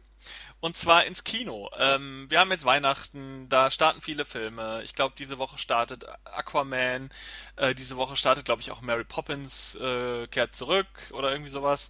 Ähm, auf jeden Fall viele Filme, die hoffen, im Rennen der Weihnachtsfilm des Jahres zu werden. Äh, da geht man natürlich gerne auf Fantasy oder auf alte Marken und so ähnliches. Und was jetzt auch gestartet hat vor einer Woche, sind zwei Filme, die sich nennen äh, Spider-Man A New Universe und äh, Mortal Engines. Ähm, erster ist ein äh, Animationsfilm von Sony, hat äh, inhaltlich erstmal nichts mit dem Marvel-Universum zu tun, in dem Spider-Man in der Realversion ja momentan stattfindet, sehr erfolgreich stattfindet. Spider-Man Homecoming war ein unglaublich erfolgreicher Film, auch mit vielen positiven Kritiken versehen. Spider-Man in New Universe hingegen ist wohl eher eine Enttäuschung, denn ähm, ich war, ich war auch ein bisschen irritiert. Ich hätte eigentlich erwartet, dass da mehr kommt, äh, aber dieser Film hat es nicht mal in die Top 5 geschafft äh, nach seinem Start. Eine Woche nach seinem Start ähm, hat der Film ähm, ausschließlich 67.500 äh, Besucher ins Kino bekommen. Das ist nix. Also für einen Spider-Man-Film sowieso. Ähm, und das ist wirklich, das ist wirklich armselig. Also, äh, also es ist Spider-Man. Man muss mal überlegen, der letzte Spider-Man-Film war ein Riesenerfolg und da könnte man ja denken, dass zumindest die Hälfte von diesen Menschen, vielleicht auch die Animationsvariante, die gar nicht so schlechte Kritiken gekriegt hat, ähm, gucken will. Äh, vor allen Dingen auch für Kinder ist es natürlich eine tolle Sache, aber offensichtlich funktioniert das an Weihnachten gar nicht, denn äh, mit so wenig äh, Besuchern hat natürlich keiner gerechnet und äh, das ist äh, ein ziemlicher Flop für Spider-Man und für Sony. Ähm, ein weiterer Flop ist Mortal Engines. Ein Film, der auf einer Buchvorlage äh, basiert, ähm, produziert von Peter Jackson. Damit wird auch überall geworben. Das wäre jetzt hier das neue, moderne äh, Herr der Ringe, weil Peter Jackson hat sein Häkchen dran gemacht. Alles schön und gut. Die Kritiken sind so mittelmäßig zu diesem Film gewesen. Äh, der Film handelt in der Zukunft von Städten, die mobil sind und sich gegenseitig bekämpfen können. Und äh, ja, dieser Film hat am ersten Wochenende sage und schreibe äh, 7,5 Millionen äh, Dollar eingespielt und hat aber gekostet, man schätzt 100 bis 150 Millionen. Das ist auch ein absoluter katastrophaler Flop. Denn äh, bis dieser Film sein Budget überhaupt erstmal wieder drin hat und wir reden nicht nur von dem Budget, wir reden auch von dem Werbebudget, was ungefähr nochmal das Produktionsbudget am, als Plus drauf ist, äh, wird es noch eine halbe Ewigkeit dauern und wahrscheinlich, wenn überhaupt, erst ein bis zwei Jahre nach DVD und Blu-ray-Start stattfinden. Außer dieser Film bekommt jetzt noch irgendwie einen krassen Boost, wovon aber eher nicht auszugehen ist. Ähm, ja, ein, ein riesiger Flop. Viele Flops, die jetzt gerade stattfinden. Äh, wir können alle gespannt sein, wie jetzt die anderen Weihnachtsfilme so laufen werden. Mary Poppins, die leider auch eher so durchwachsene Kritiken bekommen hat. Und Aquaman, der angeblich tatsächlich DCs bester Film seit langem sein soll. Der hat tatsächlich sehr, sehr gute Kritiken gekriegt. Aber mal ganz ehrlich, es ist Weihnachten und jetzt mal abgesehen von Mary Poppins, was sicherlich noch irgendwie passen würde, wer will sich denn bitte schön einen Film über einen Aquaman im Wasser angucken an Weihnachten? Ich weiß nicht, bist du? Wer wärst du da so ein Kandidat für? Also ich finde, der Film ist Weihnachten völlig deplatziert. Ich sag mal so, mir ist es Jacke, ob Weihnachten ist oder nicht, weil ich finde, Weihnachten ist kein, kein Event oder so, wo man jetzt da unbedingt da äh, anders agieren sollte, wie wenn nicht Weihnachten wäre. Ja gut, aber Also wenn du das wurscht. wenn du einen Film platzierst, so äh, der startet ja am 20. Äh, das heißt direkt vor Heiligabend und du gehst davon aus, dass ja an Heiligabend äh, und an den Weihnachtstagen, das kann ich auch sagen tatsächlich äh, ähm, aus eigener Erfahrung, dass die Kinos da sehr sehr voll sind, weil äh, das so Tage sind, wo die Familie dann zusammen ins Kino geht. Und meinst du da nicht, dass Filme, äh, gerade diese, so, sag ich mal so, sowas wie Herr der Ringe oder generell so Filme, die vielleicht ein Wintersetting haben oder äh, generell sich wirklich auch mit Weihnachten beschäftigen oder eher so im fantastischen Bereich anzusiedeln sind, dass die besser funktionieren an Weihnachten als ein Film, der halt die ganze Zeit Wasser, Sonne und äh, und äh, äh, ja, also generell dieses so ein bisschen Urlaubsfeeling eigentlich äh, versprüht, den man vielleicht eigentlich eher in den Sommer packen würde. Ehrlich gesagt weiß ich nicht. Das kann durchaus sein, aber ich könnte jetzt da gar keine Meinung abgeben. Bei mir persönlich ist das echt Jacke, aber du könntest schon recht haben. Das mag durchaus sein. Also ich meine, so ein, Film, so ein Film wie Mac hat ja dieses Jahr, Mac war ja ein sehr erfolgreicher Film, ganz abgesehen von der Qualität, aber Mac mit Jason Statham, dieser Film über den, über den Hai und Warum? war ein Das war, das war zum Beispiel mein Punkt, was ich, äh, das wäre der andere Film gewesen, über den ich sprechen wollte, ähm, weil ich finde ihn nicht mehr wie mittelmäßig. Ja, okay. davon will ich ja, da- das will ich ja gar nicht bestreiten, aber der Film war ein Riesenerfolg im Sommer gewesen. Und äh, das spiegelt ja so ein bisschen auch äh, den Ursprung des Sommerblockbusters her, der ja auch der Weiße Hai war. Also auch wieder ein Film, der auf dem Wasser, im Wasser spielt, äh, der so ein bisschen so ein Urla- Urlaubsflair auch hat. Und ähm, ich würde das diesem Aquaman auch irgendwie unterstellen. Zumindest der Trailer wirkt für mich so, ähm, dass das irgendwie so, dass das so gar nicht ist, so gar nicht weihnachtlich für mich. Deswegen bin ich hochgespannt, ob dieser Film funktioniert, ob die eigentliche reine Qualität des Films reicht, um die Leute reinzubekommen, oder ob die Menschen tatsächlich sagen, es ist Weihnachten, jetzt will ich vielleicht eh lieber nochmal Stück langsam gucken oder ein Gremlins oder irgendwas Fantastisches, nochmal Herr der Ringe, nochmal durchbingen, ähm, anstatt jetzt so ein Wasser Partyfilm, so ein bisschen. Du, Ähm, keine Ahnung, aber das werden wir sehen. genau, also ich, wär's wurscht. wird auf jeden Fall sehr spannend, ob dieses Weihnachten zu einem Kino-Flop-Weihnachten mutiert. Denn, wie gesagt, die Anzeichen gab es schon. Die Blockbuster der letzten Woche sind halt wirklich katastrophal gestartet. Und ähm, ja, also wer sich dafür interessiert, sollte wirklich mal die Augen aufhalten. Einspielergebnis von Aquaman und Mary Poppins. Und es kommt ja auch noch Bumblebee, äh, die ähm, Transformers, äh, äh, diese, diese, diese Abart, diese, diese Spin-off ähm, von Transformers, das auch nicht so schlechte Kritiken gekriegt hat. Äh, allerdings für mich auch überhaupt nichts mit Weihnachten zu tun hat. Von daher, ich bin sehr, sehr gespannt, wie das wird. Ähm, spannendes Weihnachten für Filmfans, äh, die sich für, für Kino-Einspiel und, ähm, und Einspielergebnis interessieren. Äh, Werde ich auf jeden Fall beobachten und dann sehen wir nächstes Jahr, wie es gelaufen ist. Ähm, Mike, hast du denn dieses Jahr noch einen Film, den du gucken willst? Noch irgendwas, was du vor dem Ende des Jahres noch abhandeln möchtest? Hm, ich glaube John Wick 2. Den habe ich mir jetzt schon ewig da und immer noch nicht angeguckt. Mach das mal, das ist ein guter Film. Und nächstes Jahr kommt der Teil 3 und ähm, der wird bestimmt ähnlich gut. Also ich bin auch großer Fan von John Wick, von den Filmen. Äh, obwohl ich ja gar nicht so der große Fan von Keanu Reeves bin, aber äh, ich muss sagen, John Wick hat genau sein, sein Repertoire getroffen. Du, wir werden sehen. Also ich, ich fand den Einser ganz gut und aber das ist so jetzt eigentlich so der einzige, wo ich jetzt erstmal mir vorgenommen habe, sagen wir mal so. Gut, ähm, das war's dann auch für uns für dieses Jahr. Äh, eine sehr, sehr lange Episode diesmal tatsächlich. Äh, Mhm. auch mal schön. Ähm, aber die Videospiele, die ziehen sich halt immer so ein bisschen. Und ähm, ja, wir wünschen dann allen Hörern äh, schönes Weihnachten, sofern ihr das vorher hört, schöne Silvestern, sofern ihr das vorher hört, äh, und ein erfolgreiches, äh, erfolgreichen Start ins neue Jahr. 2019 sind wir dann auch wieder da.